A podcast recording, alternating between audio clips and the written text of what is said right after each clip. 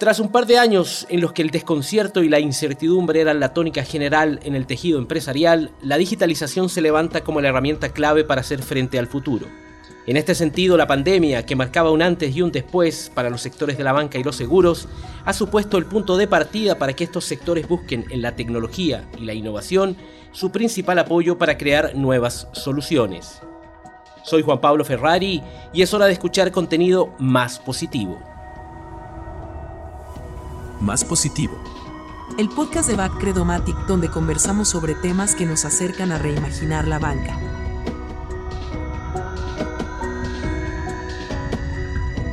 El informe Datos y Hechos sobre la Transformación Digital 2021 de la Comisión Económica para América Latina y el Caribe, la CEPAL, reveló que nuestra región tiene una penetración de usuarios de Internet del 67% constituyéndose como la cuarta en el mundo después de Norteamérica, que tiene un 88.5%, y Europa, que tiene un 82.5%. El avance en esta materia ha sido enorme en las últimas dos décadas. Datos del Banco Mundial demuestran que en el año 2001 el porcentaje de hogares con acceso a Internet en América Latina y el Caribe era de apenas un 6%. En el año 2010 ya había avanzado a un 35% y en el 2019 llegó al 66%, revelando que definitivamente hoy somos más digitales. ¿Somos más digitales? Para hablar de este tema, sobre todo orientado al segmento de las empresas aliadas de Back Credomatic, está conmigo Eduardo Moreno, gerente regional de banca empresarial de Back Credomatic. ¿Cómo estás, Eduardo? Muy bien, ¿y vos? Gusto en tenerte, qué grata conversación, creo que podemos ahondar muchísimo en, este tema. Y, lo primero que se me ocurre, Eduardo, es decirte, ¿ser o no ser digital? Juan Pablo, la respuesta para la mayoría de las empresas es sí, pero la pregunta correcta es, ¿qué debemos digitalizar primero en mi empresa? ¿Y tenemos esa respuesta? Por supuesto. ¿Cuál es? Ese elemento que debo digitalizar primero es aquel sobre el cual fundamento mi ventaja competitiva. Y es el primero que debo abordar. Una vez que eso ha sido definido, desarrollo o construyo cuál es mi hoja de ruta de digitalización en mi empresa, porque no puedo hacerlo en una sola área.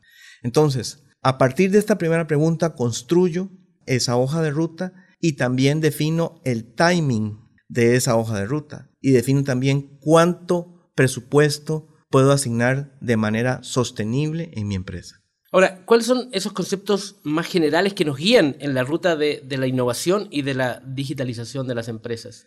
Sin duda, los cuatro elementos son experiencia de cliente, la visión cliente centrística, datos, el modelo operativo detrás de este y luego la transformación del modelo de negocio. Cuando dices datos, eh, nos referimos a que parece ser como un, tema muy crucial a nivel de los negocios. Sí, ese es un punto muy importante porque cuando hablamos de experiencia del cliente o cliente céntrico, no podemos, por la nueva forma de operar de las compañías, no podemos tener una conversación con nuestros clientes. No siempre podemos tener esa conversación constante.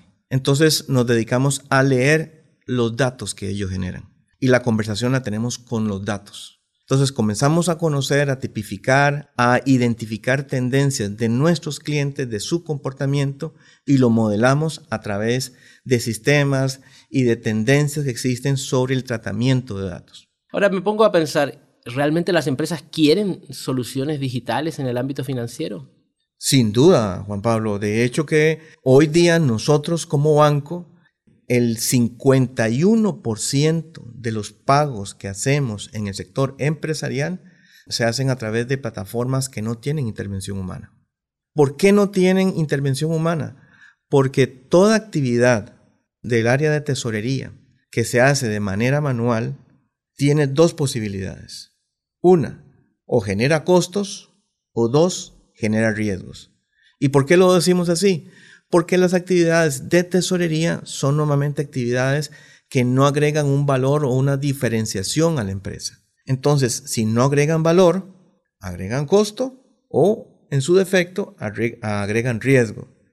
¿Y a qué riesgo nos referimos?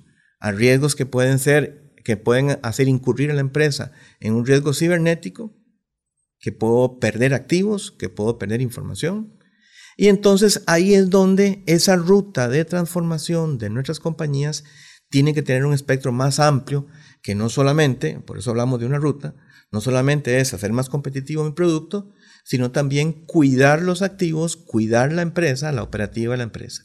Entonces la transformación digital tiene varios vértices. Ahora, le fuimos a preguntar a algunas empresas aliadas nuestras si efectivamente ellos consideran que es importante digitalizarse y sobre todo en el ámbito de las finanzas. ¿Quieres escuchar? Sí, por favor. Hola, mi nombre es Eric Sosa, soy gerente general de Microsoft Guatemala y gerente de desarrollo de socios de negocio para Microsoft Centroamérica y Caribe. La transformación digital y el uso de inteligencia artificial están estrechamente relacionados en el ámbito empresarial. Vale la pena recordar que conceptualizamos las áreas de impacto de la transformación digital en cuatro. Mejoras en los procesos, mejoras en la experiencia del cliente, transformación de los productos y servicios y mejora en la colaboración de los empleados. Por otro lado, tenemos la inteligencia artificial que mediante el análisis de datos nos puede ayudar en la automatización de tareas, análisis de procesos y toma de decisiones. Entonces, la inteligencia artificial es una herramienta clave en la transformación digital porque puede ayudar a las empresas a mejorar la eficiencia en cada una de las áreas mencionadas. Por ejemplo, la inteligencia artificial se puede utilizar para analizar grandes volúmenes de información histórica, proporcionar estadística valiosa para que podamos tomar las mejores decisiones. También se puede utilizar para automatizar procesos repetitivos, lo que puede liberar tiempo y recursos para poder impactar alguna de las cuatro áreas mencionadas. Además, la inteligencia artificial también puede ayudar a cualquier organización a personalizar la experiencia del cliente. Por ejemplo, podemos utilizarla para analizar patrones de compra, patrones de comportamiento y de esta forma proporcionar recomendaciones personalizadas de productos y servicios mejorando al final de cuentas el resultado que obtenemos con dichas ofertas. En resumen, la inteligencia artificial es una tecnología clave en la transformación digital porque puede ayudar a las organizaciones a mejorar la eficiencia, la productividad y la satisfacción del cliente. Revelador, interesante, ¿verdad? Sin duda. Sin duda, lo que nos dicen ellos. Ahora, la pregunta es para ti, Eduardo.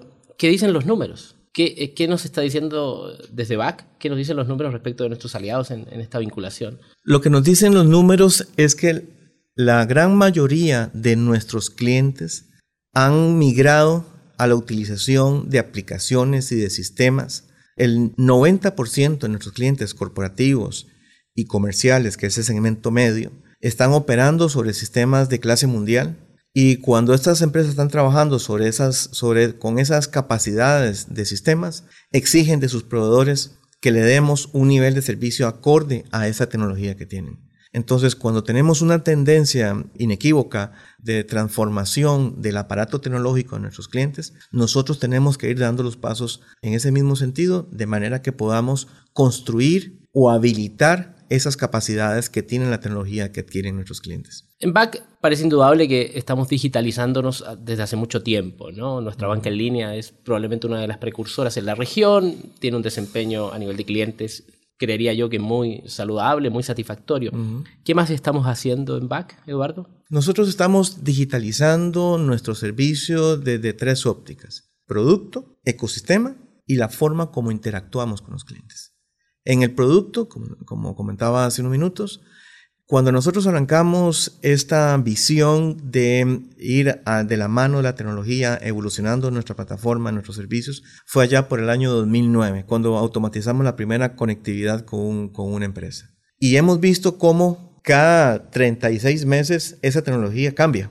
Entonces nos ha obligado a que nuestro set de productos se transforme al ritmo y con las especificaciones que esta tecnología tiene a nivel de ecosistema nos dimos cuenta que la tarea no era solo de las empresas, sino que nosotros como un proveedor importante de nuestros clientes corporativos teníamos que estar inmersos en el reto y en la realidad de las empresas. Teníamos que entender esa tecnología igual que la, la, la entiende nuestro cliente. Entonces creamos un espacio en donde hemos hecho una serie de actividades, una serie de iniciativas que nos permite, tanto a nuestros clientes como a nosotros, como a nuestros partners tecnológicos, partners tecnológicos como lo son SAP, Oracle, Microsoft, Kiriba, que son empresas de clase mundial que desarrollan soluciones para nuestros clientes, así como también empresas de consultoría como Deloitte, EY eh, e y otras que abordan de una manera comprensiva el reto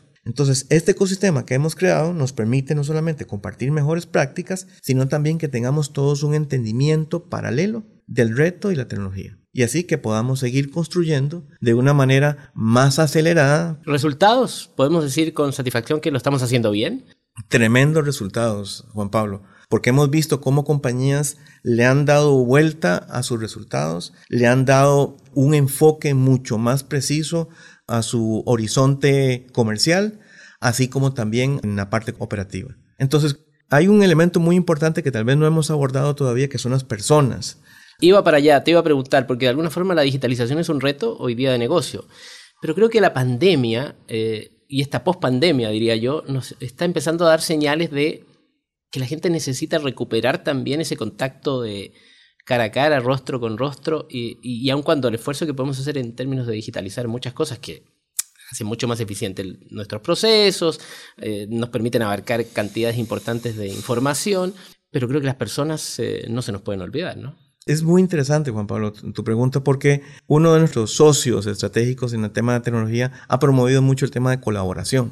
Y creemos que la transformación digital nos saca a la gente de la, de la ecuación y todo lo contrario. Lo que sí hace es transformar el rol de ellos en, en este nuevo ecosistema. Entonces, la colaboración en estos espacios que hemos creado ha sido crítico, porque cuando yo logro resolver mi tema operativo con una tecnología y hay 50 empresas alrededor que quisieran ver cuál es la ruta correcta, muchos nos hemos equivocado escogiendo soluciones que no son correctas. Y que cuestan caro, ¿no? Y que nos cuestan caro. Eh, quisiéramos escuchar esa historia de quien ya lo hizo y aprender y aprender de qué le funcionó, qué no le funcionó y como la dinámica de transformación, como he comentado, es tan acelerada. Antes decíamos cada cinco años, ahora cada tres años y seguramente eh, en pocos meses vamos a tener ciclos de transformación tecnológica de menos de 12 meses. Entonces, con esa dinámica, yo podría no estar seguro de cuál es la que más me conviene. Y esa comunidad y esa colaboración me da mucho más seguridad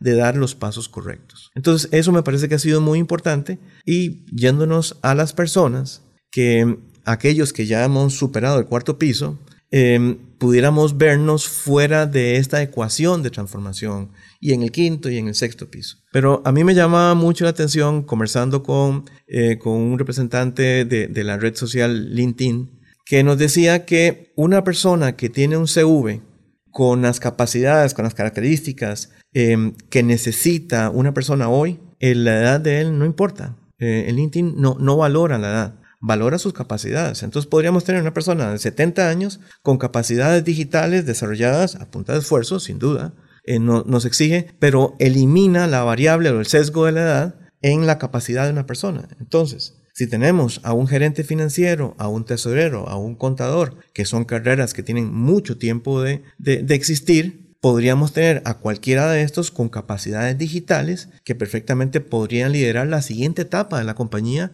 no como contador, sino como un gestor de transformación. Si su capacidad de liderazgo es positiva y él se transforma y no, y no tiene la visión de que voy a automatizar un formulario, sino que voy a transformar un proceso en función de una tecnología, entonces esta persona podría ayudarnos a liderar esa transformación que debe ser integral.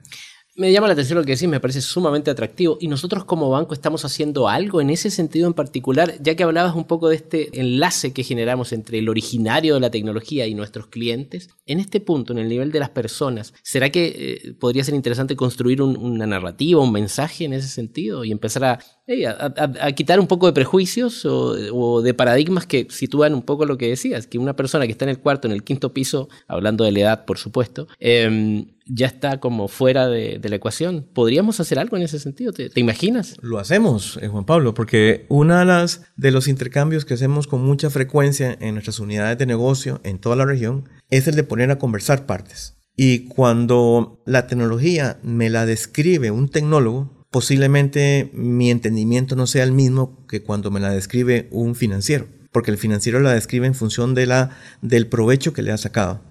Entonces, si yo construyo el modelo de esa tecnología en función de mi, de mi reto diario y me lo transmiten así, luego es muchísimo más sencillo terminar de entender el concepto tecnológico en toda su extensión. Entonces, esas comunidades, esas conversaciones que hemos em, ayudado a establecer, ha permitido que las empresas puedan avanzar y no nos cerremos a que tengo toda la vida de hacer esto de esta manera em, y ha funcionado muy bien porque encerrarnos en esa posición lo único que define es el que tenemos una fecha de caducidad como empresa y como persona.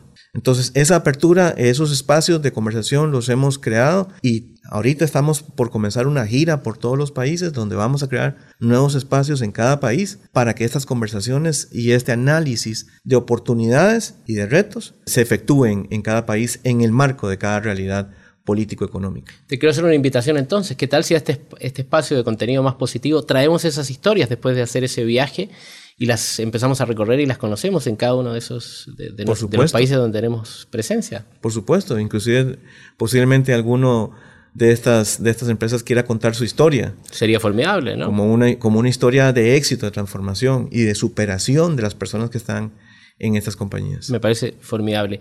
¿Qué sigue? ¿Cuáles son los próximos retos que tenemos en BAC de cara a la, a la innovación o a la digitalización de, del ecosistema o de los productos, de los servicios que ofrecemos? A nivel de tecnología, tenemos una serie de tecnologías que están ya en boca y en operación de muchas compañías en primer mundo y que ya nos están llegando. Estamos hablando de esta tendencia que denominan Open Banking, que son servicios en donde los bancos ofrecemos una capacidad y las empresas fintechs principalmente toman esa capacidad, la usan y la desconectan. Tenemos también el famoso Web3, que es la otra versión del el Internet que va a permitir hacer muchísimas más cosas con muchísima mayor profundidad. Tenemos también el, famoso blockchain eh, aplicable para servicios eh, financieros con mucho potencial. Tenemos sin duda los activos digitales que, han sido objeto de tanta discusión y particularmente, y quiero terminar ahí por el, socio tecnológico que nos acompaña